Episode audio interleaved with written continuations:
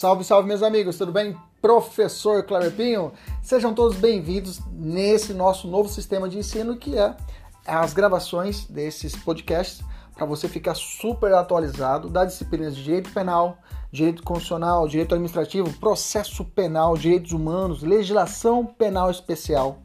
Tudo atualizado e focado para o seu concurso público e exame de ordem e, além disso, gratuita. São aulas completas.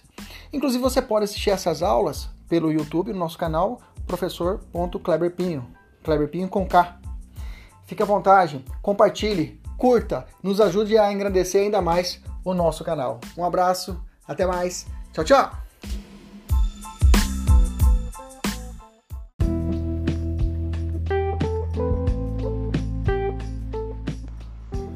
Partir do momento que o Estado contemporâneo ele apresenta nítida preocupação com o bem-estar da coletividade e abandonando um modelo de Estado liberal, é, adotando assim um modelo de bem-estar social, passando a ter sempre a busca de meios de satisfação do interesse público, o estudo da intervenção do Estado na propriedade privada é essencial para os concursos públicos de defensoria pública e exame de ordem. Meu nome é Kleber Pinho, professor e mentor para concursos. Fique comigo nesse podcast e vamos estudar a fundo este assunto.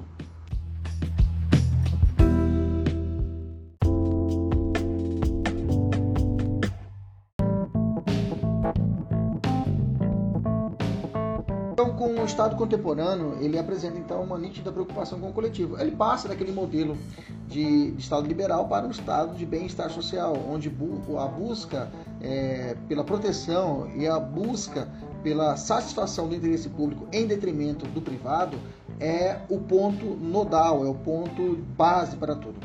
Então, no meio desses, desses, desses meios de satisfação social, nós temos a intervenção do Estado, a possibilidade de intervenção do Estado na propriedade privada, né? E nesse sentido, é, é, buscando uma finalidade que seria o que? A melhor destinação social para a propriedade privada. Mesmo que isso importe, inclusive, a limitação ou até mesmo a supressão desse direito. Né? Nós temos a ideia de que é, existe um conceito doutrinário de que o chamado domínio público, né? domínio público seria a soma né? do domínio patrimonial com o chamado domínio iminente. O domínio patrimonial seria correspondente dos bens públicos, ou seja, aquilo que faz parte do patrimônio estatal, o domínio eminente é, corresponde exatamente aos bens particulares que podem ser objeto das formas de intervenção do Estado na propriedade alheia.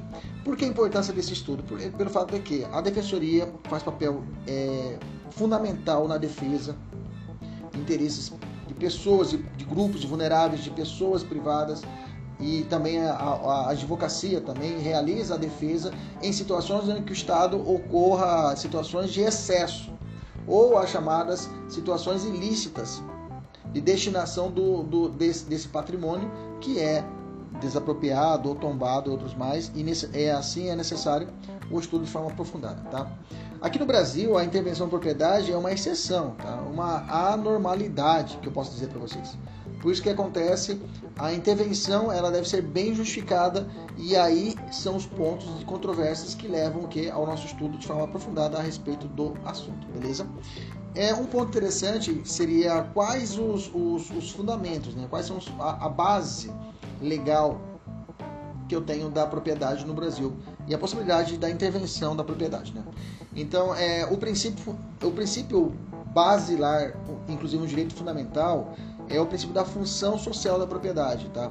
Que, tá com, que está estabelecido, está plasmado no artigo 5 inciso 23 da nossa Constituição, que vai dizer que a propriedade atenderá a sua função social, né? a sua função social.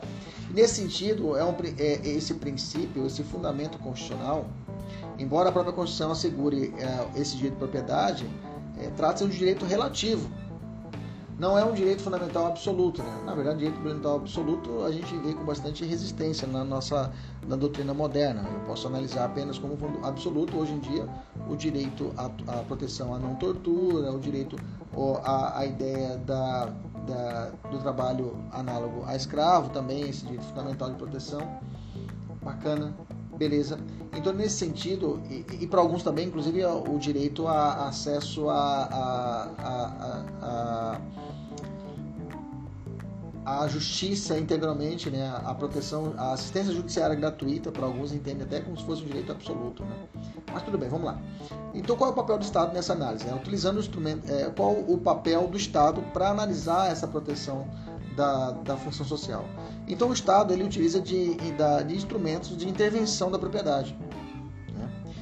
E o Estado, pelos seus agentes fiscalizadores, analisam o cumprimento ou não dessa função social. Né? É, o proprietário que vai desatender essa função social que é estabelecido, que é estabelecido pela Constituição Federal e pelas normas, incide na prática de um ato ilícito, né? podendo sujeitar-se à imposição de instrumentos sancionatórios da intervenção da propriedade, como é no caso da desapropriação por interesse social, com indenização paga em títulos, né? que, estão com, está contido lá no artigo 182 e 184 da nossa Constituição. Beleza? O descumprimento da função social é um requisito para a intervenção do Estado na propriedade privada? A pergunta é essa: o descumprimento é um requisito? A resposta é não, tá?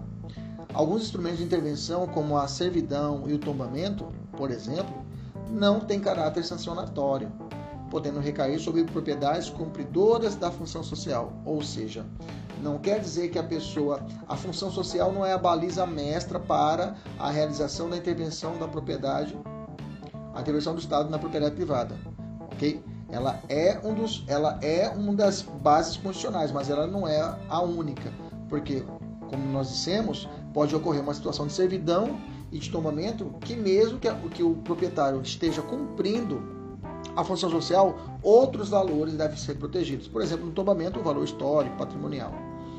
Beleza? Outra pergunta: quais são os requisitos para o cumprimento da função social? Bom, é necessário identificar, primeiramente, qual é a propriedade? Se a propriedade ela é urbana ou se é rural, tá?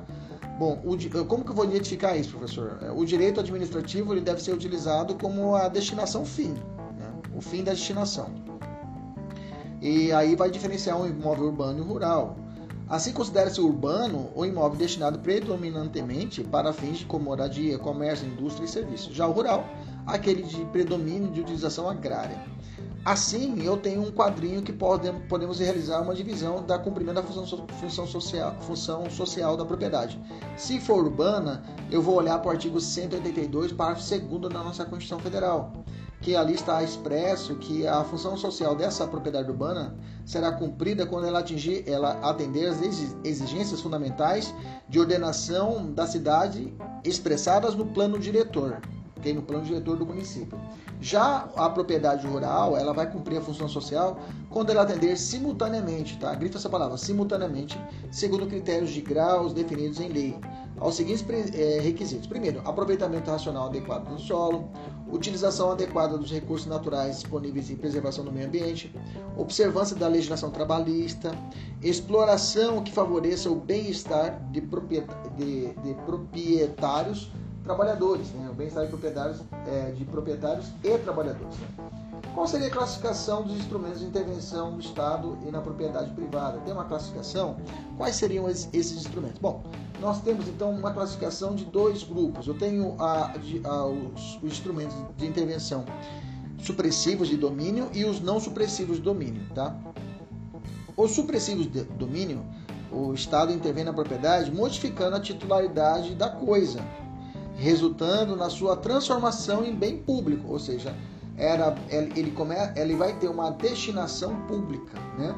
ele vai ser um bem afetado, vai receber uma afetação pública. É o caso da desapropriação, do confisco e da pena de perdimento de bens. Já as formas de intervenção que não suprime, não há supressão de domínio, a intervenção, está, é, a, a intervenção estatal ocorre mantendo o bem no domínio privado. Ah, são as formas não supressivas de domínio, por exemplo, o poder de polícia, a servidão, o tombamento, a requisição e ocupação temporária, todas elas nós vamos ver na aula de hoje, ok? A respeito do poder de polícia, professor, é, o poder é, de polícia estaria lastreado, ou seja, ele fundamentaria todas as modalidades de intervenção? Eu tenho dois posicionamentos a esse respeito. Eu tenho o posicionamento do Eli Lopes Morales, Eli Lopes Meirelles e do Celso Antônio Bandeira de Mello. Né? No Celso Antônio Bandeira de Mello, inclusive, é ele capitania a doutrina majoritária, ele fala que, que o poder de polícia ele, está, ele lastreia todas as modalidades de intervenção, exceto a desapropriação, pois nela, na desapropriação, há uma aquisição da propriedade pelo Estado. Então, há uma perda de um direito do particular, né? enquanto nas outras formas de intervenção estatal há apenas uma restrição. Já a corrente minoritária de Eli Lopes Meirelles entende que ele só serviria como fundamento para a hipótese de limitação administrativa. Bacana? Só um conhecimento a mais que nós podemos aprofundarmos e evoluirmos no nosso conteúdo. Vamos lá. Uma perguntinha: o que se, o que se entende por forma ilícita de, de intervenção estatal? Forma ilícita de intervenção estatal na propriedade, por exemplo, é o caso da desapropriação indireta. Nós vamos estudar agora. Na desapropriação indireta, na desapropriação indireta, é, em que a intervenção estatal é realizada por meio de um ato ilícito, violador da ordem jurídica. ok? Vamos dar agora sobre a esse respeito. Então, nós, nossa, então, firmando essa parte, existem dois grandes grupos de, de forma de intervenção: a supressão de domínio, que é o desapropriação, confisco e perda de, é, per, é, pena de perdimento de bens, e as demais, que é a formas de intervenção não supressiva do domínio, que eu tenho a servidão, tombamento, poder polícia e ocupação temporária, beleza? Nós vamos ver todas essas modalidades. Começando primeiro pela desapropriação. A desapropriação, qual é o conceito de desapropriação? Desapropriação, ou para alguns expropriação, tá? Para alguns expropriação, é o procedimento administrativo pelo qual o Estado transforma compulsoriamente, compulsoriamente, bem de terceiro em bem público. Ou seja, eu posso, em outras palavras, há uma afetação, há uma destinação pública de um bem que era particular e passa a ser público, tá? Ok? Então, é, eu tenho que tratar de uma, de uma modalidade mais agressiva de intervenção do Estado na propriedade privada, na medida em que vai ocorrer a supressão do domínio do bem expropriado, em razão pela qual é um único instrumento de intervenção que garante prévia indenização. É o único de todos, vamos estudar hoje, o único que garante a prévia indenização é a desapropriação. Beleza? Bom, quais são as motivações condicionais para ocorrer a desapropriação. A desapropriação pode ocorrer por necessidade pública, utilidade pública e interesse social. Repetindo, necessidade, utilidade e interesse social. Bom, quem é pode legislar a respeito de desapropriação no Brasil? É a União, tá? A União tem competência privativa para legislar a respeito de desapropriação no Brasil. Bom, nós falamos de desapropriação indireta agora, vamos já classificar. Então, qual a diferença de desapropriação direta para desapropriação indireta? Gente, isso aqui cai em prova muito, tá? A desapropriação direta é, des... é, é aquela que o procedimento é realizado de forma lícita, em conformidade com o devido processo legal especialmente atendendo às regras impostas pela Lei de Desapropriação, Decreto-Lei 3.365 de 1941, que nós vamos estudar a miúde nessa aula de hoje. De outra banda, a desapropriação indireta é um, é, ou apossamento administrativo é o esbulho possessório praticado pelo Estado quando invade área privada sem observância do devido processo legal. Você ouviu desapropriação indireta? você sabe que é uma desapropriação ilícita. Beleza? Tranquilo? Maravilha. Vamos devagarzinho. Nessa tocada, nesse raciocínio, o que a pessoa pode fazer caso tenha sofrido uma desapropriação indireta? Qual o prazo para propor uma ação? Bom, duas, duas situações bem distintas. Se o bem expropriado já está afetado, ou seja, já foi já tem destinidade, já tem uma destinação pública, já tem uma finalidade pública, e para isso considera-se que, que houve o fato consumado e somente restará ao particular ajuizar uma ação de desapropriação indireta a fim de ser indenizado. Essa indenização está no artigo 35 do, da lei, do decreto-lei. Fala assim: os bens expropriados, só um pouquinho, os bens expropriados uma vez incorporados à fazenda pública, não podem ser objeto de reivindicação, ainda que fundada em nulidade do processo de desapropriação. Qualquer ação julgada procedente resolver-se-á em perdas e danos. Bacana? Essa é a inteligência do artigo 35 do Decreto-Lei 3365 de 1941. Está aqui embaixo, estou tendo para vocês aqui. Qual é o prazo em regra Qual é o prazo? Que é inclusive a regra para a ação nessa modalidade, ok? Nessa quando existe o procedimento correto. 10 anos, tá? O prazo de regra são 10 anos para propor. Onde está escrito isso, professor? 1238 do nosso Código Civil de 2002. Bacana?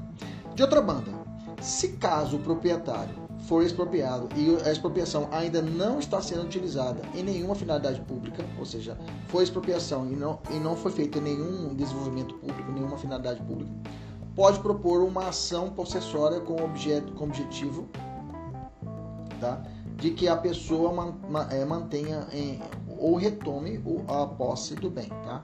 Pode ser proposta então uma ação possessória com o objetivo de que a pessoa se mantenha na posse ou retome a posse do bem. Aqui o prazo é de 15 anos, tá? Se ficar comprovada a inexistência de obras ou serviços públicos no local ou que afastando a presunção ilegal. Porque existe uma presunção legal se ocorrer a forma correta da, da, da digamos, da desapropriação. O que, que eu quero dizer para vocês? Se te perguntarem qual que é a regra para propor a ação de um bem expropriado que já está afetado a uma finalidade pública, você vai dizer 10 anos. E do contrário, 15 anos. 15 anos, ok? Se não houve ainda nem, não, não ocorreu ainda a utilização em nenhuma finalidade pública. Bacana? 15 anos. Tudo isso montado em cima de uma desapropriação indireta. Ok? De uma desapropriação indireta. Bacana. Beleza? 15 anos e 10 anos. Pergunta é, por que 15 anos, professor? O STJ tem entendimento que a expropriação indireta possui natureza real? E pode ser proposta pelo, prejudicado quando não tiver transcorrido o prazo para que o poder público adquira a propriedade do bem por meio de uso capião. Então, entre outras palavras, não há um prazo específico né, previsto na legislação. Então, o STJ entendeu que deveria ser aplicado por analogia ao prazo do uso capião extraordinário. Assim, quando não tiver passado o prazo para que o Estado adquira o imóvel por força da uso capião, o particular pode buscar a indenização, né, buscar a indenização decorrente do ato ilícito de apostamento administrativo.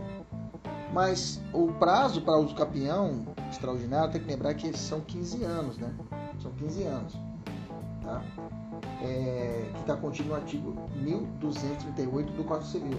Vou ler para vocês.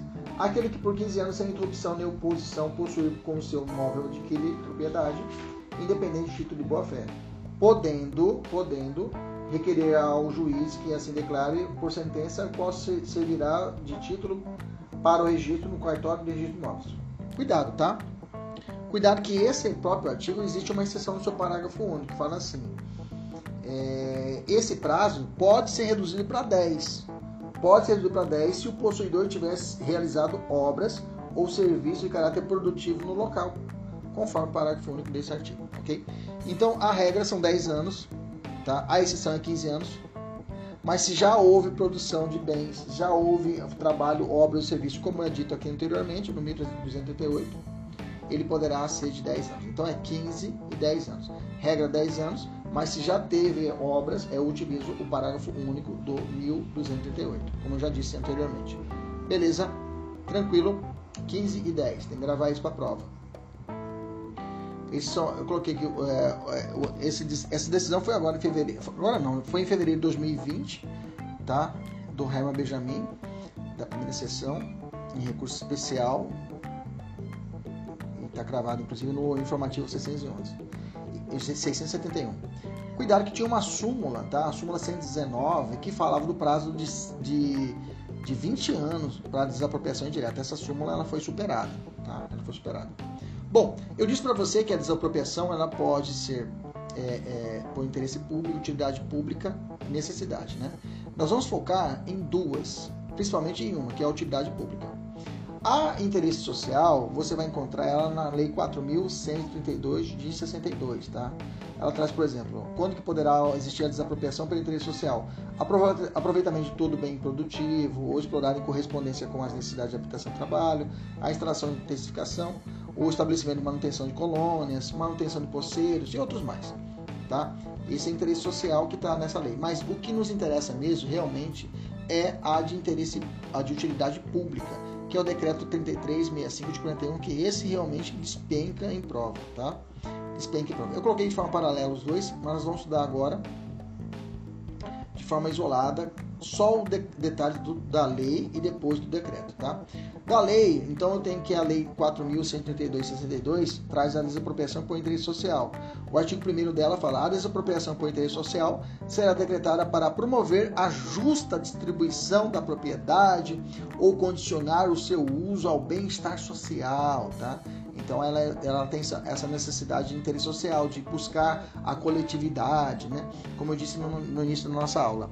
O artigo 3 vem falando o seguinte: o expropriante tem o prazo de dois anos a partir da decretação da desapropriação por interesse social para ele efetivar a aludida desapropriação e iniciar as providências de aproveitamento do bem expropriado. Okay? Artigo 4 Os bens desapropriados serão objeto de venda ou locação a quem estiver em condições de dar-lhes destinação social prevista. Artigo 5 no que, no que esta lei for omissa, aplique-se às normas legais que regulam a desapropriação por unidade pública, unidade pública, inclusive no tocante ao processo e a justa indenização devida ao proprietário. Bom, vamos para o que interessa, vamos trabalhar a desapropriação por utilidade pública. Essa sim é perigosíssima. Tem a em cima dela, tem a em cima dela, tem é, declaração de constitucionalidade, tem aplicação, tem interpretação conforme a Constituição dela. Então vamos lá, vamos entender a desapropriação por utilidade pública, ok?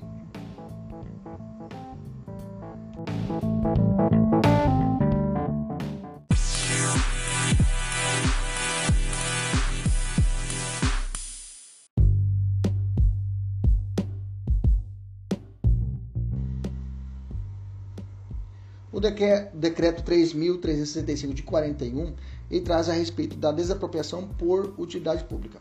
Vamos entender como que ocorre eh, o procedimento administrativo dessa desapropriação, como que vem trazendo a lei. Esse procedimento é, ele é dividido em duas fases, uma fase declaratória e uma fase executória, tá? Inclusive essa fase executória sofreu recente mudança agora em 2019. Bacana? Beleza? Vamos lá, vamos para cima. Fase declaratória ela vai ter início com a publicação de um ato de declaração da expropriatória, uma declaração de, um ato de declaração expropriatória. Expropriatória. Esse ato pode ser um decreto mais comum, né? Mais comum a um decreto ou uma lei expropriatória, se for o caso. Por meio desse ato, o poder público declara formalmente sua intenção de transferir a propriedade do bem para o seu patrimônio ou para uma pessoa delegada, declarando ainda a existência de, da utilidade ou necessidade pública ou do interesse social relacionado com aquele bem. O artigo 6 fala assim: a declaração da utilidade pública far-se-á por decreto presidencial do governador, interventor ou prefeito. Artigo 48. Lembrando que essa lei é de 41, né, gente? Artigo 8. O Poder Legislativo poderá tomar a iniciativa da desapropriação, cumprindo, neste caso, ao Executivo praticar os atos necessários à sua efetivação. Tá bom? Cuidado esse artigo 8. Tá? O Poder Legislativo poderá tomar iniciativa da desapropriação, cumprindo, neste caso, ao Executivo praticar os atos necessários à sua efetivação. Em seguida começa a fase executória. Na né? fase executória, após declarar o interesse do bem, eh, o poder público faz uma avaliação administrativa do preço do imóvel e toma as medidas necessárias para transferi-lo a um patrimônio. E aí eu tenho a Lei 13.867 de 2019, que incluiu o artigo 10A a esse decreto. Ele determinou que, provendo que os, o, após a avaliação do imóvel a ser desapropriado, o poder público deve notificar o proprietário a fim de que ele diga se concorda ou não com o valor oferecido. Tá? O artigo 10A trouxe assim: o poder público deverá notificar, notificar é, o proprietário e apresentar-lhe oferta de indenização. E no artigo 7 né, ele vai trazer isso a respeito disso. E aí, inclusive, o parágrafo primeiro dele fala: a notificação de que trata do caput deste artigo conterá, ele vai falando aí embaixo, cópia do ato da declaração de utilidade pública, né? a planta ou descrição das confrontações, o valor da oferta, a informação de que o prazo para aceite ou rejeição, né, é, a oferta é de 15 dias e de que o silêncio considerará rejeição. Cuidado, esse, esse 15 dias, o silêncio não se é, é, é, reflete a anuência. Então, revisando.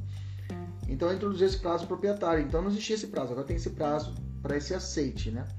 Aceita a oferta, é realizado o pagamento. Esse será lavrado, o qual será um título hábil para ser transcrição do registro imóvel. Aqui diz que houve a desapropriação amigável quando ocorre o aceite por conta do proprietário. E é, ocorrendo a rejeita da oferta ou transcorrido o prazo sem manifestação, o poder público ajuizará contra o proprietário a chamada ação de desapropriação. Aí nós saímos da fase de é, administrativa e vamos para uma fase judicial. Ok? Tranquilo? Maravilha. A lei, essa lei que eu acabei de mencionar para vocês de 2019, também trouxe o, é, um pedido de mediação ou arbitragem, tá? Em 2019 trouxe essa lei. É, aliás, essa lei mudou o decreto.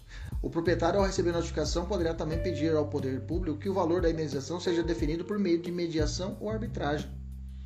Essa, digamos que é a principal novidade dessa lei, que onde alterou o decreto, dando a possibilidade de que o valor da indenização nas desapropriações por utilidade pública seja definido por meio de uma mediação ou de uma arbitragem. Que bacana, né?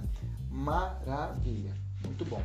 Então, esse ponto é importante, quero que você fique atento para as provas de concurso a respeito dessa possibilidade de mediação e arbitragem nesse processo de desapropriação por utilidade. Bom, quais os bens que podem ser declarados, né? Que podem ser declarados é, é, desapropriados. O artigo 2 do decreto nos ensina. Né? Vamos imaginar a seguinte situação: o Estado de Mato Grosso pretende fazer uma reforma administrativa para cortar gastos.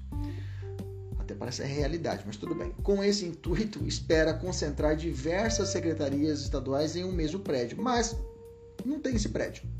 Não dispõe um imóvel com a, essa área necessária. Após várias reuniões com a equipe de governo, o governador decidiu desapropriar por utilidade pública um enorme terreno de propriedade da União Federal para construir o edifício desejado. O Mato Grosso pode desapropriar uma propriedade da União? A resposta é não, tá? Agora, do contrário, sim. Ou seja, a União pode desapropriar um bem do Estado. Já o Estado não pode desapropriar um bem da União. Te pergunto: todos os bens poderão ser desapropriados pela União? pelos estados, municípios, federal e territórios, todos os bens poderão ser desapropriados? A primeira resposta é sim, mediante declaração da utilidade. Segunda pergunta: os bens de, do domínio dos estados, municípios, do DF e territórios poderão ser desapropriados pela União? A resposta é sim, mas o ato deverá preceder de uma autorização legislativa. Mas o contrário, não. Ou seja, o município não pode desapropriar a União, o Estado não pode desapropriar a União, o Distrito Federal não pode desapropriar a União beleza? Os bens do domínio dos municípios poderão ser desapropriados pelos estados? Sim, mas o ato deverá preceder de autorização legislativa. Então vamos fechar. Os bens públicos podem ser desapropriados? A resposta é sim. A União pode desapropriar os bens dos estados? Sim. Dos municípios? Sim. Do Distrito Federal? Sim. Território? Sim. E o contrário? Os estados, o município, o DF e os territórios podem desapropriar bens da União? A resposta é não. O município pode, é, o bem do município pode ser, pode ser desapropriado pelo Estado? A resposta é sim, ok? Mas ah, tanto ah, o anterior como esse é necessária autorização legislativa. Bacana? Vamos fazer uma questãozinha aqui, duas questãozinhas para poder elucidar isso. O Estado Beta pretende estabelecer ligação viária de dois municípios, é, municípios, municípios contíguos em seu território. Para tanto, mostra-se necessária a desapropriação por utilidade pública de bem de propriedade de um dos municípios beneficiado, beneficiado, beneficiários da obra. Quanto à competência do Estado beta para desapropriar o bem público, assinale a alternativa correta. Letra A. O Estado beta não tem competência para desapropriar por utilidade bem municipal. O Estado B. Ó, letra B. O Estado beta não tem competência para desapropriar bens públicos. Letra C. O Estado beta poderá desapropriar sem qualquer providência preliminar. Letra D. O Estado beta poderá desapropriar mediante a respectiva autorização legislativa. É essa. Beleza? Tranquilo? Outra questãozinha. Os bens pertencentes os bens pertencentes aos municípios inseridos na, na, na área de prestação de serviços não poderão ser desapropriados, mesmo que haja autorização legislativa? Falso, não há essa premissa no decreto. Bacana?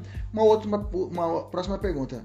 É, as entidades de administração pública indireta podem declarar a desapropriação por utilidade? Não, tá? Não, não. uma empresa pública ela não pode desapropriar. Vou, vou te dar um exemplo, uma prova que caiu da FGV. Olha só. A empresa pública federal X, que atua no setor de pesquisas petroquímicas, necessita ampliar sua estrutura para a construção de dois galpões industriais. Para então decidir incorporar terrenos contíguos à sua atual unidade de processamento. Bacana? Bacana. Mediante regular processo de desapropriação a própria empresa pública declara aqueles terrenos como utilidade pública e inicia as trativas com os proprietários dos terrenos, que, entretanto, não aceitam o preço oferecido por aquela, por aquela entidade. Nesse caso, letra A. Se o expropriante alegar urgência e depositar correntia arbitrada de conformidade com a lei, terá direito a emitir-se na posse. Realmente é possível, mas não a empresa pública. Letra B. A desapropriação não poderá ser consumada, tendo em vista que não houve concordância dos titulares do terreno. Letra C. A desapropriação é, demandará por postura de uma ação judicial e por não haver concordância dos proprietários, a contestação poderá versar sobre qualquer matéria. Não é qualquer matéria também. Já, já quebramos aqui na lei, não determina qualquer matéria. Letra D. Os proprietários poderão opor a desapropriação ao fundamento de que a empresa pública não é competente para declarar um bem como de utilidade pública. Bacana? Fechou? Maravilha. Vedação ao poder público, o artigo 9 versus enunciado, ter, enunciado 3 da primeira jornada de direito administrativo do Conselho Federal da Justiça que foi realizado no ano passado, 2020. Tá? O artigo 9 fala assim: ao poder judiciário, o artigo 9 do decreto ao Poder Judiciário é vedado, é proibido, no processo de desapropriação, decidir se se verificam ou não os casos de utilidade pública. Então, é uma questão discricionária da administração pública, ela se trata de um mérito de um ato da administração pública, conveniência e oportunidade. Então, a, a, o judiciário não pode se intrometer quanto ao mérito, quanto ao a, é, decidir se verifica ou não a utilidade pública. Essa é era o entendimento. Ainda é o entendimento, porque está na norma, na lei. Mas o enunciado 3, lembra que o enunciado, as jornadas de direito administrativo, a jornada de direito penal, a jornada de direito civil, são é, é um entendimento, é, digamos assim, é, um entendimento é, de vanguarda dos tribunais, dos, dos juízes, ok? Não é um entendimento vinculante, não é uma súmula vinculante, é uma, e também não é uma súmula do tribunal em si, é um entendimento daquela, daquela, daquela classe da majoritária, pensamento majoritário, tá? E traz assim o enunciado 3. Não constitui ofensa o artigo 9 da, do decreto o exame por parte do Poder Judiciário no curso do processo de desapropriação da regularidade do processo. Veja, regularidade do processo, o Judiciário pode mexer. Não, esse processo está errado. Não seguiu os passos determinados pela lei. Bacana, beleza, maravilha. Vamos lá. que mais? De desapropriação e da presença de elementos de validade do ato da declaração de utilidade. Então, está se prendendo a os elementos de validade daquele ato que foi determinado a declaração de utilidade. Se o, o caminhar, o processo e, e, e o ato em si da declaração de utilidade forem viciados, o judiciário pode pode o que é, pode verificar. O que não pode é ir no mérito, dizer se aquela bem é ou não utilidade pública, mais ou menos assim que é a ideia. Bacana? Então guarda regularidade e presença de elementos de validade do ato. Beleza?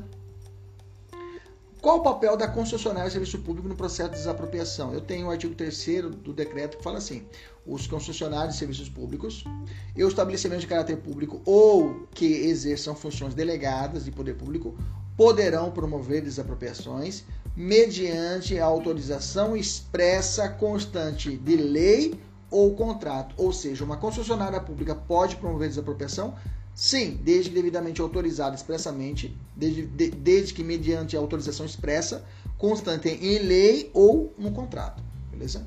Pergunta: os, as concessionárias de serviço público possuem competência declaratória, podendo declarar, por exemplo, a utilidade pública de bem de determinado bem?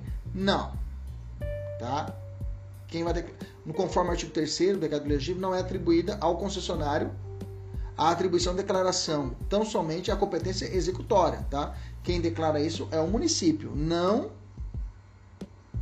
o próprio ou o estado, ou independente quem declara isso é o executivo.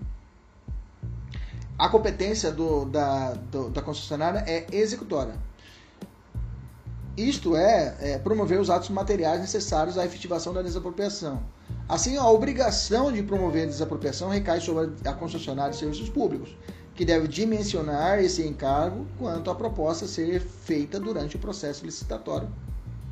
A propósito, a, a, a propósito, eis o teor do artigo 31.6, vou dizer para vocês. Fala assim, da Lei 8987 de 95, que trata as leis de concessões públicas. Fala assim: incube a concessionárias, inciso 6, promover a desapropriações, as desapropriações de constituições, servidões autorizadas pelo poder concedente, conforme previsto em edital e no contrato. Uma questãozinha aqui a gente vai poder refletir, vamos pensar. Olha só. Imagina a seguinte questão.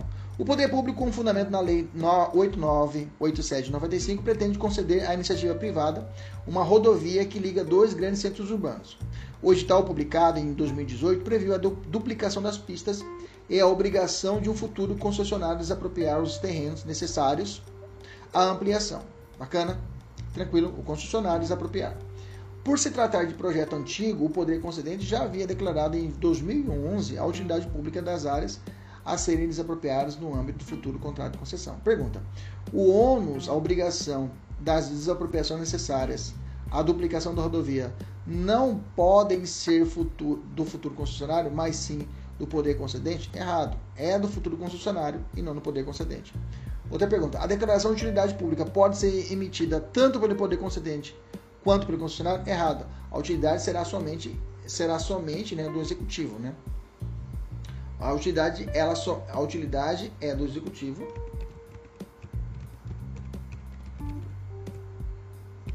E a concessionária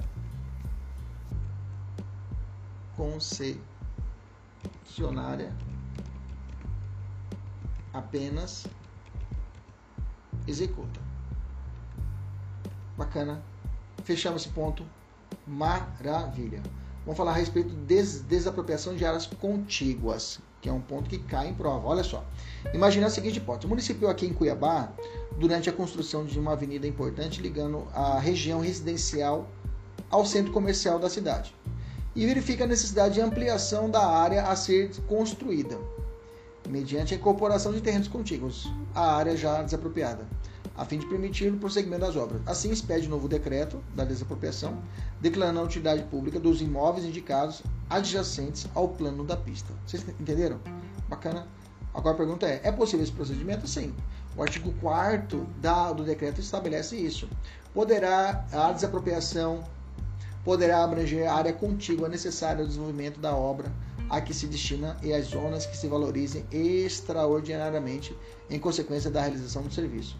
Em qualquer caso, a declaração de utilidade deverá compreendê-las mencionando-se quais as indispensáveis à continuação da, continuação da obra e as que destinam à revenda. Bacana?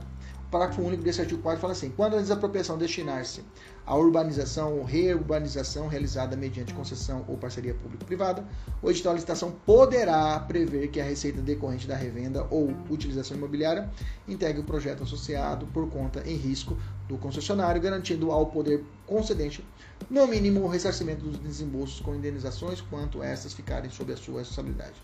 Beleza? Uma questãozinha pessoal aí da, da mentoria resolver. Vamos avançar. Permissão de penetrar nos prédios e uso de força policial. O artigo 7 do decreto cai em prova e muito. Vamos ficar atento a ela. Olha só. Artigo 7 fala assim: declarar a autoridade pública fica, ficam as autoridades administrativas autorizadas a penetrar nos prédios compreendidos na declaração, podendo recorrer, em caso de oposição, ao, ao, ao auxílio de força policial. Isso mesmo. Aquele que for molestado por excesso ou abuso de poder, cabe indenização por perdas e danos sem prejuízo da ação penal. Óbvio, né? Excesso. E além disso, pode gerar, inclusive, um crime de abuso de autoridade. Bacana. Beleza. Maravilha. Olha só essa questão aqui da FGV. É, essa aqui foi até da OAB. Dá pra gente fazer aqui. Vamos lá. A desapropriação é um procedimento administrativo que possui duas fases. A primeira fase é denominada declaração declaratória e a segunda é denominada executória. Beleza, isso nós já vimos. Não traz nenhuma novidade. E continua falando assim: é, quanto à fase declaratória, importa no início do prazo para a ocorrência da caducidade do ato declaratório e, é, do ato declaratório e gera e gera a, para a administração um direito de penetrar no objeto da desapropriação. Correto, é isso mesmo, acabamos de ler. Ok? Quando fim nessa fase declaratória, importa o início da ocorrência da caducidade do ato declaratório e gera a administração o direito de penetrar no bem, é, no bem objeto de desapropriação. Vamos falar da emissão na posse. Quando é que ocorre a emissão na posse? Pergunta: Como o expropriante pode conseguir ser emitido na posse provisoriamente dos bens a serem desapropriados? Artigo 15. Bom, ele deve o que? Alegar urgência e ainda depositar a quantia arbitrada pelo juízo. Daí o juiz ordenará a emissão na posse de forma provisória. Ok? Aí eu já quero entrar no bem, então você vai garantir, vai depositar a quantia arbitrada pelo juízo, né? Um depósito.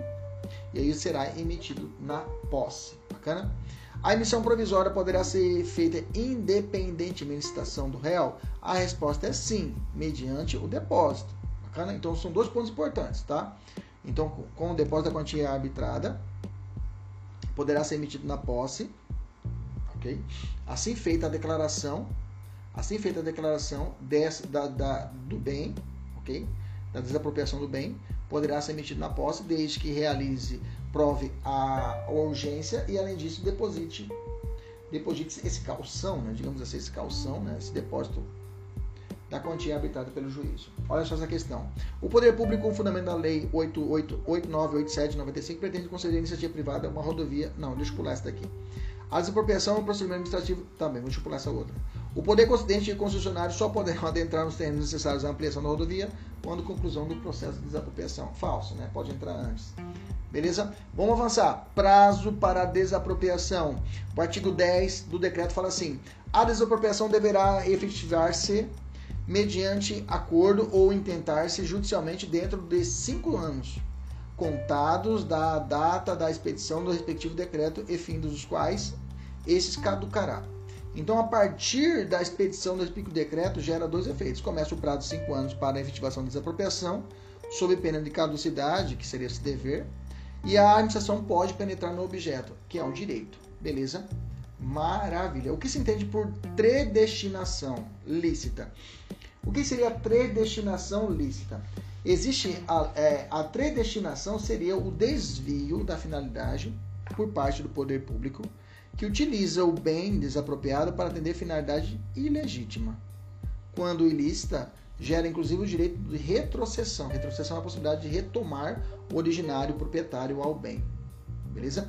Existem duas variantes doutrinárias, que é a chamada adestinação e a desdestinação. Isso mesmo, a destinação e desdestinação. Já pensou isso numa prova oral?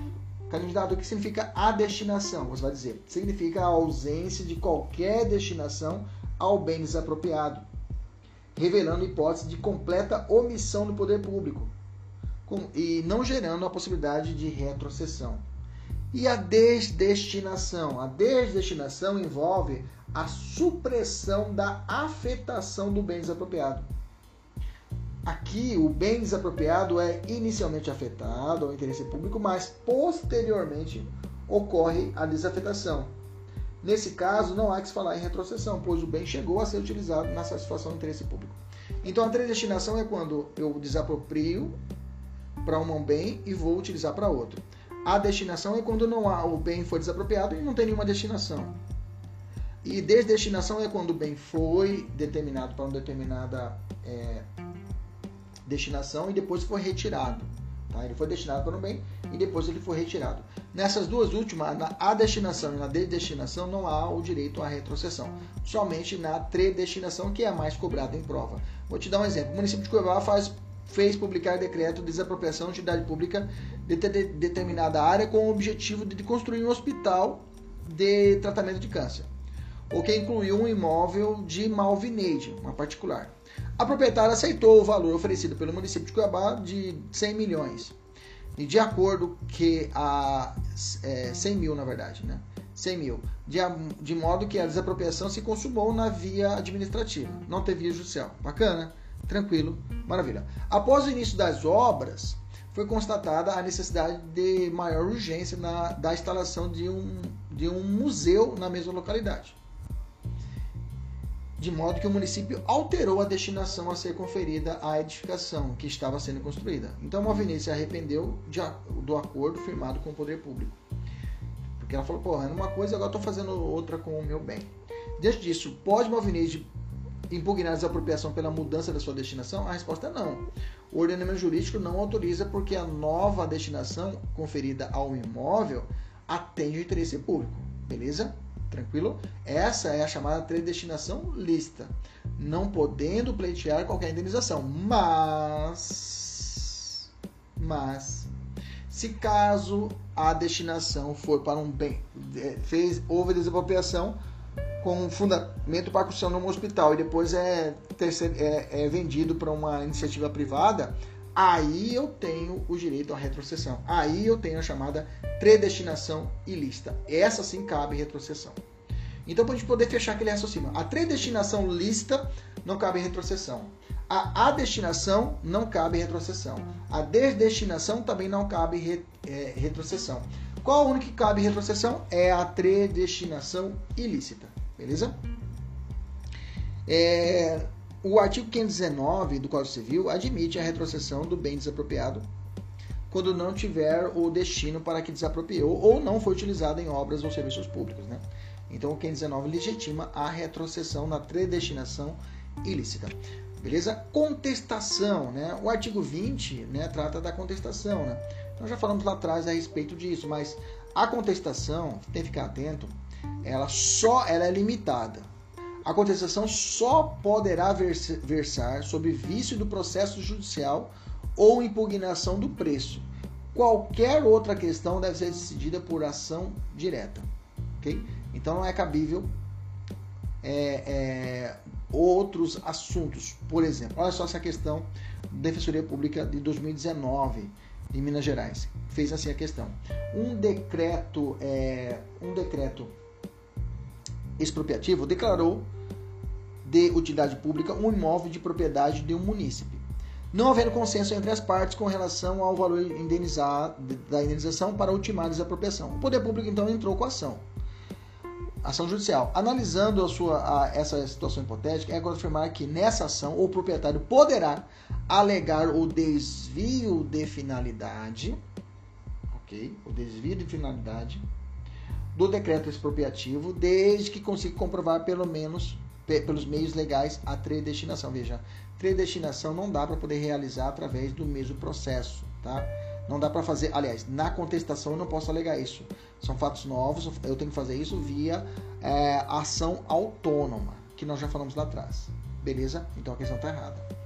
Está errada porque esse caso deverá promover a, destina, a predestinação em ação autônoma, né? Bacana. E se o caso o réu falecer, professor? Ah, bom, se ele faleceu, desapropriado, a instância não se interrompe. Isso é importante, tá? No caso de falecimento do réu ou perda de sua capacidade civil, o juiz, logo que disso tenha conhecimento, nomeará curador alígia até que se habilite o interessado. ok? Parágrafo único. Os atos praticados da data do falecimento ou perda de capacidade, a investido do curador alígio poderão ser ratificados ou impugnados por ele ou pelo representante do espólio ou do incapaz. Vamos falar agora do assunto mais recente a respeito da ADI, é, ADI 2332 do Distrito Federal, que alterou drasticamente o artigo 15A. Deixa eu falar para você a respeito do 15A. O 15A ele foi alterado, tá? Ele foi alterado via medida provisória, a medida provisória é a, a medida provisória 2183, dígito 6, de 2001. Ela alterou o artigo 15A e trouxe várias é, alterações na norma que sofreram uma, uma, uma contestação perante o Supremo na ADI 2332, encampada pelo OAB. E aí já temos aqui, para nós ganharmos temos o resumo dessa, dessa decisão. Tá? Primeiro ponto. É, o caput do artigo 15A do decreto 3365 de 91 sofreu algumas interpretações e algumas alterações. Primeiro, ele reconheceu a constitucionalidade do percentual de juros compensatórios no patamar mínimo de 6% ao ano para a remuneração do proprietário pela emissão provisória do ente público na posse de seu bem. Okay? Então, fala assim o, a, a, a cabeça né, do artigo 15A. No caso de emissão prévia na posse, a desapropriação por necessidade de utilidade pública interesse social, inclusive para fins de reforma agrária, havendo divergência entre o preço ofertado em juízo e o valor do bem fixado na sentença expressos em termos reais, incidirão juros compensatórios de 6% ao ano, tá? 6% ao ano, 6% ao ano para remuneração proprietária. Tinha nesse inciso, nesse artigo, um vocábulo até. Esse vocábulo até era um vocábulo limitador. Então, na verdade, esses juros compensatórios a serem ofertados ao proprietário são de 6% ao ano, mas não é limitado até 6 anos. Então, o termo até foi julgado inconstitucional desse artigo 15A. Então, onde se lê até, não se lê até, só lê, então pula seu até e lê 6% ao ano, ok? Continuando, o segundo, terceiro ponto ainda do artigo 15A do caput, ele deu interpretação conforme a Constituição ao caput do artigo 15A, de maneira a incidir juros compensatórios sobre a diferença de 80% do preço ofertado em juízo pelo ente público e o valor do bem fixado na sentença. Então, mais ou menos assim. É, o, a letra fria, vou repetir de novo o 15A. No caso de missão prévia na posse, na desapropriação por necessidade ou utilidade pública e interesse social, inclusive para fins de reforma agrária, havendo divergência entre o preço ofertado e o juízo e o valor do bem fixado na sentença, expressos em termos reais, incidirão juros compensatórios, aí você pula o até, né? de 6% ao ano sobre o valor da diferença. Aí nessa parte de valor da diferença, o Supremo entendeu o seguinte, ó, aqui deve ser aplicado a interpretação conforme de 80%, que é esse valor da diferença, do preço ofertado em juízo pelo ente público e o valor do bem fixado na sentença. Então, essa diferença de 80% ofertado entre o juízo e o valor e o, e o, e o ente público, o valor da fixado na sentença tem que ser analisado tem que ser aplicado esses 80%. Bacana. Continua a letra. Eventualmente apurada a contar da, da emissão na posse, vedado o cálculo de juros compensatórios, juros compostos, melhor dizendo. Beleza? No ponto 2 dessa decisão, ele declarou a constitucionalidade do parágrafo 1 do artigo 15A, tá? julgou constitucional o parágrafo 1 que condicionava o pagamento dos juros compensatórios à comprovação da perda da renda comprovada, comprovadamente sofrida pelo proprietário. Então, terá os juros compensatórios se ele comprovar é, essa perda da renda. Terceiro, declarou a constitucionalidade do parágrafo 2 do artigo 15A também, afastando o pagamento de juros compensatórios quando o imóvel possuir grau de utilização da terra e eficiência de iguais a zero Terceiro, declarou a constitucionalidade do parágrafo 3 do artigo 15A, entendendo as regras de restrições do pagamento dos juros compensatórios à desapropriação indireta. Bacana? E por fim, a, a declarou, a, declarou a inconstitucionalidade do parágrafo 4 do artigo 15A, que falava assim: nas ações referidas no parágrafo 3 não será o poder público onerado por juros compensatórios relativos ao período anterior à aquisição da, da propriedade ou posse titular, titulada pelo, pelo autor da ação. Então, esse trecho foi julgado inconstitucional. Esse parágrafo, foi julgado inconstitucional. Temos que ficar atentos, tá? No nosso material, quem está assistindo, quem comprou o nosso material, que faz parte da nossa mentoria, né? Tem um material já em PDF que aí já está alterado. Inclusive, no nosso material depois já vem alterado a legislação. Bacana? E por fim, declarou a constitucionalidade da, da estipulação de parâmetro mínimo de, zero, de, de mínimo de 5% e máximo 5% para a concessão de honorários advocatícios. Né?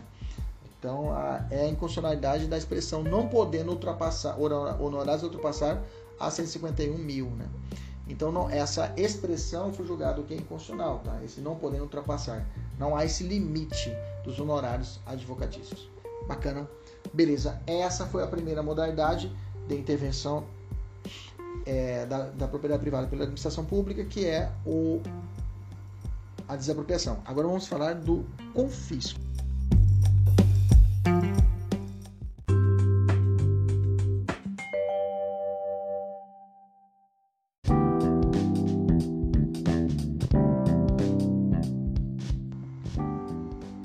Ponto importante nós sabemos a respeito dessas modalidades é você é um, um, muitas questões tratam da ela vai jogar a situação e vai perguntar qual é a modalidade. Então fique atento daqui para frente a respeito das outras modalidades além da desapropriação. O confisco é fácil. É a supressão punitiva. Falou de punição da propriedade privada pelo Estado sem pagamento de indenização é confisco, tá? Onde é que está positivado isso? Na nossa Constituição Federal, no artigo 243, tá? Fala-se no nosso artigo 243.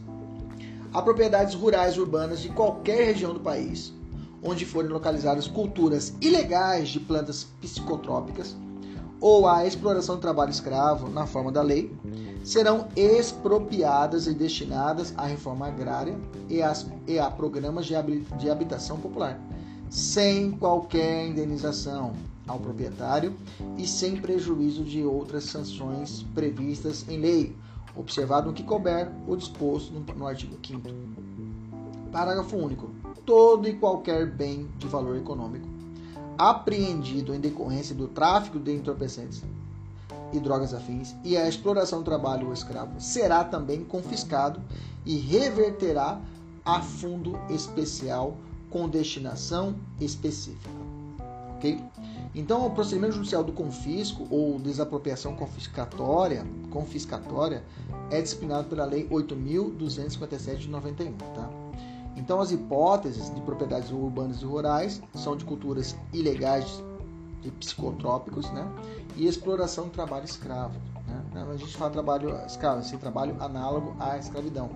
Até o termo está antiquado esse artigo, do artigo 243. Não, não se prende à concepção convencional da OIT. Beleza, tranquilo. Qual a mudança implementada pela emenda constitucional 81 2014? Né? Quanto à destinação dos bens confiscados. Né? Os bens imóveis confiscados serão destinados à reforma agrária e a programas de habitação popular. Já os bens móveis serão revertidos ao fundo especial com destinação específica. Beleza? Tranquilo, jogo rápido. Vamos falar agora sobre perdimento de bens.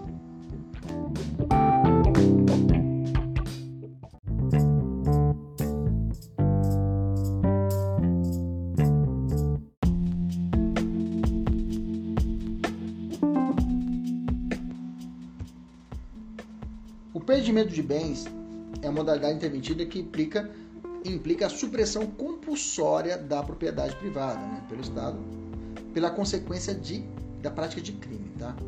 Nesse sentido, eu tenho que o, o prescreve o artigo 5 inciso 56, 61, né? Artigo 5 inciso 61, que fala o seguinte: 46, na verdade, 61, 46, tá? Da Constituição. É burro mesmo. Vamos lá. Da Constituição Federal, a lei regulará a individualização da pena e adotará, entre outras, as seguintes: privação ou restrição da liberdade, perda de bens, multa, prestação social alternativa, supressão ou interdição de direitos. Tá? Como os procedimentos, é, como o procedimento tem natureza sancionatória, não se cogita qualquer indenização no perdimento de bens, tá? Se tivemos mudança a respeito disso no pacote anticrime, tá? O pacote anticrime mudou a respeito, é, a respeito do procedimento da perda de bens, tá? Dá uma olhada, nós temos aqui uma aula salva aqui sobre o pacote anticrime, tá? Dá uma estudada lá depois e aí temos também um podcast a respeito disso. Vamos avançar, vamos falar do poder de polícia administrativa como uma função de limitação administrativa.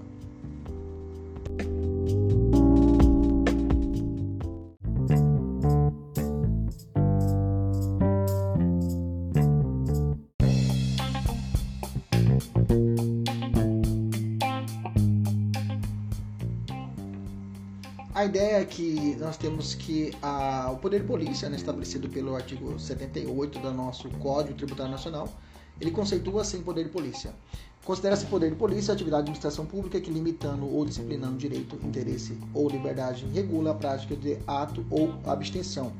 De fato, em razão de interesse público concernente à segurança, higiene, à ordem, aos costumes, à disciplina da produção e do mercado, ao exercício de atividades econômicas dependentes de concessão ou autorização do poder público, à tranquilidade pública ou, a, ou, ou ao respeito à propriedade e aos direitos individuais ou coletivos.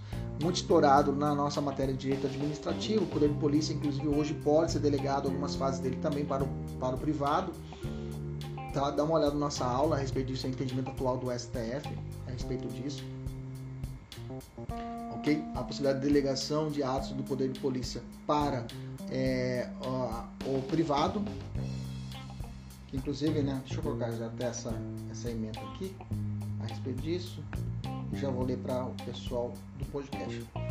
É constitucional a delegação do poder de polícia por meio de, é, por lei, a pessoa jurídica de direito privado, integrantes da administração pública indireta, de capital social majoritariamente público que prestem exclusivamente serviços públicos de atuação própria dos estados em regime não concorrencial. Bacana? Então é possível a aplicação do poder de polícia é, por particulares, beleza? Mas isso aqui não é objeto de foco do nosso estudo, né? Só coloquei só ressalvando esse posicionamento atual do STF a respeito do poder de polícia, podendo ser executado por particulares. Não é o foco do nosso estudo, tá? Então a ideia é a seguinte: quando há uma limitação, é, por exemplo, é, regras municipais sobre o direito de construir, leis de zoneamento, né? É, leis de zoneamento. Então é, como eu disse, esse aqui não é nosso objeto, mas eu coloquei aqui então, voltando aqui, então. Então, quando as, ocorrem umas regras municipais sobre direito de construir, lei de zoneamento, plano diretor, fiscalização de obras e construções, ocorre uma limitação, queira ou não queira, do, do, da propriedade.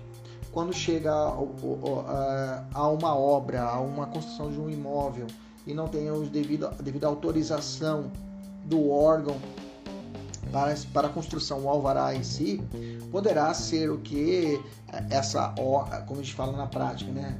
Ser embargada pelo município, né? embargada. Então, nessas situações, ocorre uma limitação administrativa, ocorre uma limitação ao poder, ao direito da pessoa de exercer a sua propriedade, beleza? Por isso que é visto como também uma intervenção do Estado na propriedade privada, o poder de polícia. Bacana, beleza, Maravilha. Vamos avançar, vamos falar de servidão administrativa, tá? Como eu falei para vocês, é, é, fácil você identificar essas, essa, essas hipóteses para você não confundir na prova. Tranquilo? Servidão administrativa, qual é o conceito de servidão administrativa? A servidão é um direito real, público, sobre propriedade alheia, restringindo, a palavra-chave é essa, restringindo seu uso em favor do interesse público, tá? restringindo seu uso em favor do interesse público, beneficiando quem? A, a entidade pública ou delegada.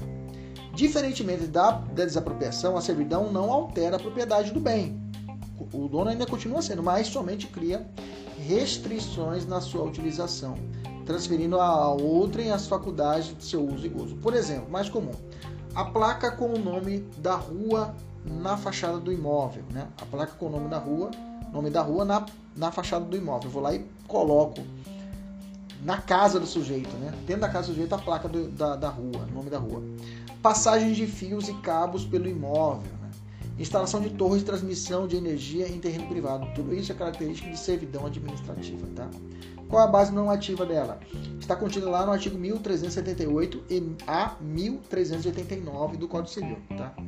No entanto, a servidão administrativa não possui exatamente o mesmo regime jurídico da servidão privada, tá? Tem que tomar cuidado com isso. Na medida em que aquela atende o interesse público e sofre maior influência das regras de direito administrativo, ao passo que esta é instituída em favor do interesse privado, tá? Então eu teria aqui, eu fiz até uma tabelinha a respeito da diferença de uma limitação administrativa, que é o poder de polícia, com a servidão, para você não confundir. Na limitação administrativa, o poder de polícia, qual é o valor, quais são os valores atingidos? A liberdade e propriedade. Na servidão, somente propriedade. Na limitação administrativa, o poder de polícia, qual é a natureza jurídica? É um direito pessoal. E aqui, direito real.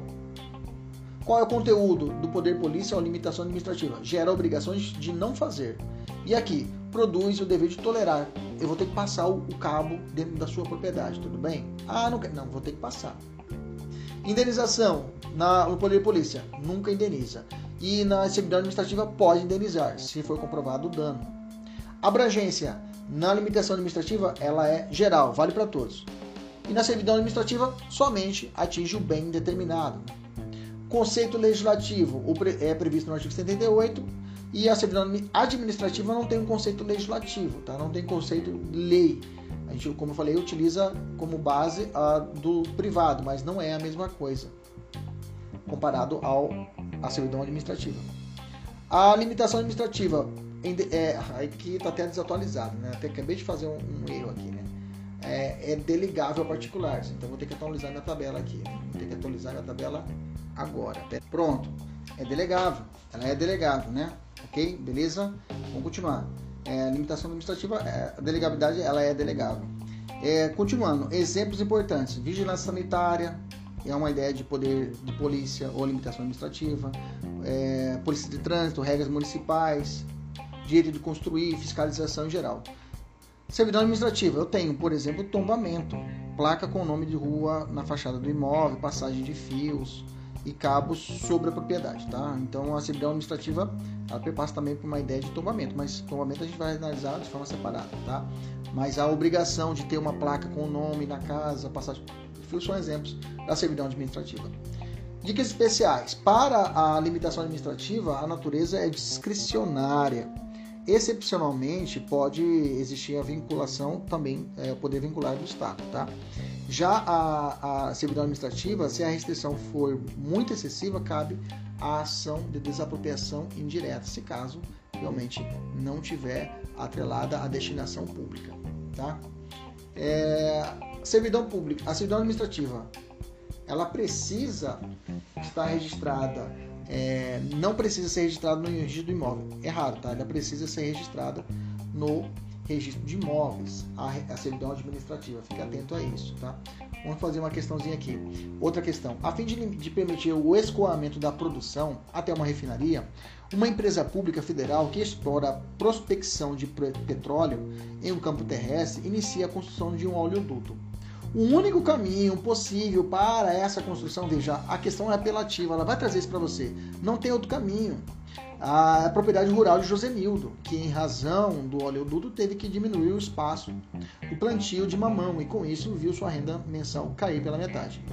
Assinar a afirmativa que indica a instrução correta de um advogado ou de um defensor, né? Deve passar Josenildo. Letra A. Não há óbice, não há impedimento à construção a constituição da servidão administrativa no caso, mas cabe indenização pelo dano decorrente dessa forma de intervenção na propriedade. É isso aí. É isso aí. Letra A. Vamos ver a letra B. A servidão administrativa é ilegal e José Nildo pode se constituir. Não, não é ilegal. Letra C. A servidão administrativa é ilegal, pois nosso ordenamento veda intervenção do Estado. Errado. Letra D. Não há óbice, ou seja, não há impedimento à construção da servidão administrativa. E não há se falar em indenização. Errado, é possível a indenização. Beleza? Tranquilo? Vamos falar agora de tombamento, que é muito cobrado em prova.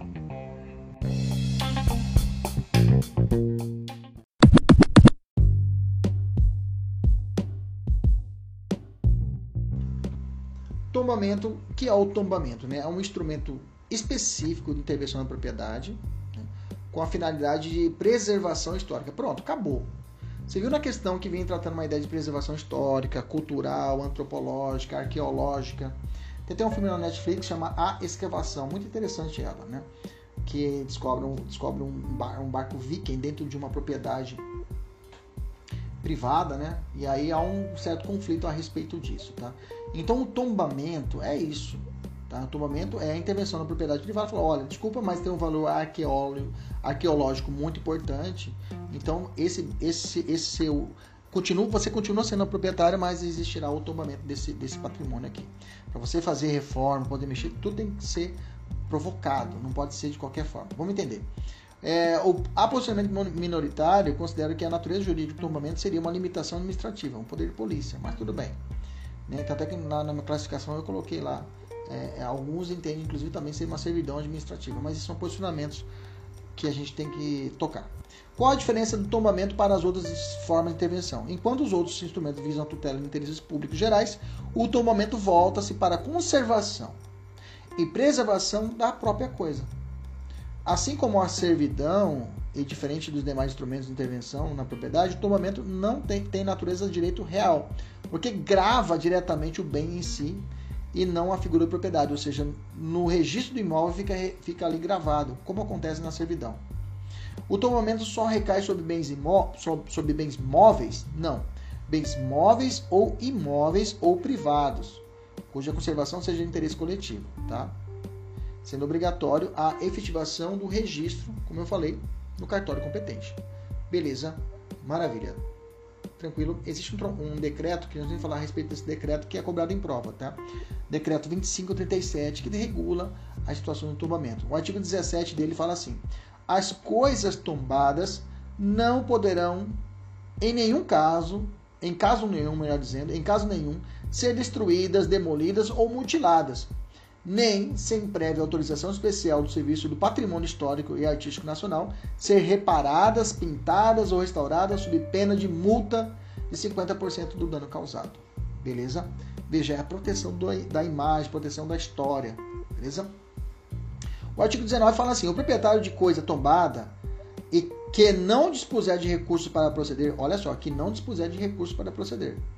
As obras de conservação e reparação que a mesa requerer, levará ao conhecimento do Serviço Patrimônio Histórico, Histórico e Artístico Nacional e a necessidade das mencionadas obras, sob pena de multa correspondente ao dobro da importância em que for avaliado o dano sofrido pela mesma coisa. Então, se o cara não tem grana para poder fazer a manutenção, ele tem que levar isso até o conhecimento do serviço patrimonial. Parte 1. Recebida a comunicação e consideradas, necess... consideradas necessárias as obras, o diretor do Serviço do Patrimônio Histórico mandará executá-las a expensas da União, devendo da mesma ser iniciadas dentro do prazo de seis meses, ou providenciará para que sejam feitas a, desapropriação da coisa, seja feita a desapropriação da coisa. Parágrafo segundo, a falta de qualquer das providências previstas no parágrafo anterior poderá o proprietário requerer que seja cancelado o tombamento da coisa. Beleza? Olha só como já caiu uma prova pela FGV. Virgílio é proprietário, Virgílio é proprietário de um imóvel cuja fachada foi tombada pelo Instituto de Patrimônio Histórico e Artístico Nacional, o IFAM. E nesse caso, é, a autarquia federal após o devido processo administrativo diante de seu relevante valor histórico e cultural. O logradouro em que o imóvel está localizado foi assolado por fortes chuvas, que comprometeram a estrutura de edificação, a qual passou a apresentar riscos de desabamentos. Em razão disso, Virgílio notificou o poder público e comprovou não ter condições financeiras, opa, aqui, para arcar, para arcar com os custos da respectiva obra de recuperação. Certo de que a comunicação foi feita foi recebida pela autoridade competente, que atestou a efetiva necessidade da realização de obras emergenciais, Vigílio procurou você como advogado para, mediante orientação adequada, evitar a imposição de sanção pelo poder público.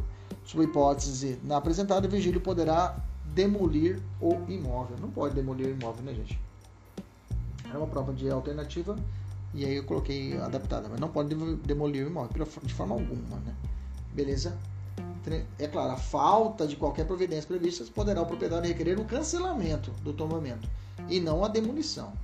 Bacana, vamos falar agora sobre requisição administrativa. A requisição administrativa ela é a utilização transitória, onerosa, compulsória, pessoal não é real como o tombamento, discricionária e autoexecutável de um bem privado pelo Estado em situações de iminente perigo público quando o regime jurídico aplicável à requisição pode ser civil ou até militar. Civil ou militar. Estabelece o artigo, 30, artigo 5 inciso 25. No caso de iminente perigo público, a autoridade competente poderá usar de propriedade particular, assegurada ao proprietário a indenização ulterior se houver dano. Isso aqui cai muito em provinha de constitucional, né? A gente coloca indenização posterior, não. É ulterior de qualquer forma, não, se houver dano, né? Então imagina a situação. O município de Balão do Melgaço foi assolado por fortes chuvas que provocaram o desabamento de várias encostas que abalaram a estrutura de diversos imóveis na beira do rio Cuiabá, os quais ameaçam ruir, especialmente se não houver imediata limpeza dos terrenos comprometidos. Diante do, iminente perigo público, a residências e a vida de pessoas, o poder público deve prontamente utilizar maquinário que não consta do seu patrimônio para realizar as medidas de contenção pertinente. Marcinho da Peixaria, comerciante local, tem uma retroescavadeira que poderá ajudar no serviço das famílias, mas se nega a ajudar. Nesse caso, a adequada modalidade de intervenção da propriedade privada para a utilização do maquinário necessário será a requisição administrativa. Perfeito, é isso mesmo, beleza? É isso mesmo. Você tem outros exemplos de prova que eu já encontrei. é, escada para combater incêndio, veículo para perseguição de criminosos, barco para salvamento, terreno para socorrer vítimas de acidente. Bacana? Em casos excepcionais, deve ser considerada deve ser, deve se considerar possível também a requisição pela União de bens públicos, estaduais ou municipais, assim como pelo Estado de bens municipais, adotando-se analogicamente as regras de desapropriações de bens públicos, ok? Cuidado que tem essa exceçãozinha à regra. Bacana? Beleza? Maravilha. Vamos falar agora de ocupação temporária.